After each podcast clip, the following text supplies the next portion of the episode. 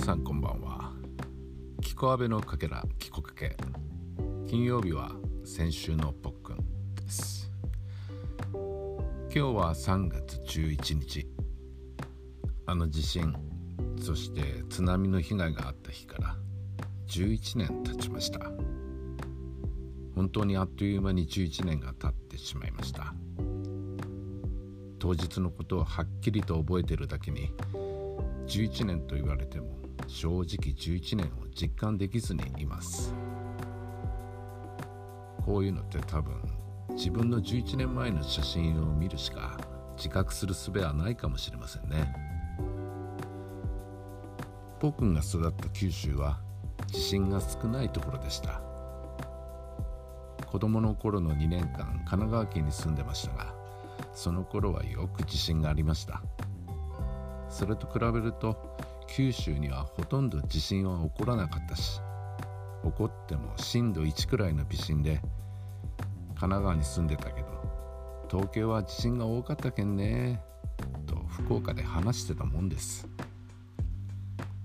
でも東日本大震災の起こる数年前に福岡でとても大きな地震が起こりその頃もう東京にいたポックンは実家と一時連絡が取れなくなるということが起こりました。それは何か変わろうとしてるのかな九州もと思わせるような出来事でした。その前に阪神・淡路大震災がありましたから。阪神・淡路の時は所属してた劇団で卒業公演を控えてて仲間の一人が京都出身で芝居してる場合じゃない。俺も帰ってボランティアする。と言った彼を夜中の喫茶店で慰めたりしたこともありました。九州も昔の何事もない九州じゃなくなって熊本城を壊しちゃうほどの地震が起こり毎年のように水害が起こる土地になってしまった。っていうのが今の実感です。それで今はコロナ。してウクライナですね。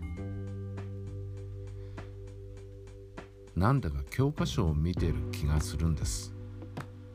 加えて自分が生きてきた時代も100年後世界中でコロナという病気が流行った。ここはテストに出るからとか歴史の先生が言ってるんだろうなと思うのです。歴史は決して歴史のままじゃありませんね。自分が過ごした時代もいつか歴史の一部になるのですから。これからもいろんなことが降りかかってくるんだろうなと思います。でも負けずに生きていきたいです。せっかく今の時代に生まれてきたのですから。皆さん唐突ですが小学校の文集に何を書いたか覚えてますか？とっくんはこう書きました。明日に希望を持とう。ちょっと照れますね。でもうん。今でもそうだよと。大人のポックンは6年生の時のポックンに言えるよう頑張らなきゃいけないなと思うのです。そして11年前の今日辛い思いをした方々が少しでも今は心が癒されていることを心から願っています。はい。今週のポックンはこの辺で。最後にお知らせが一つあります。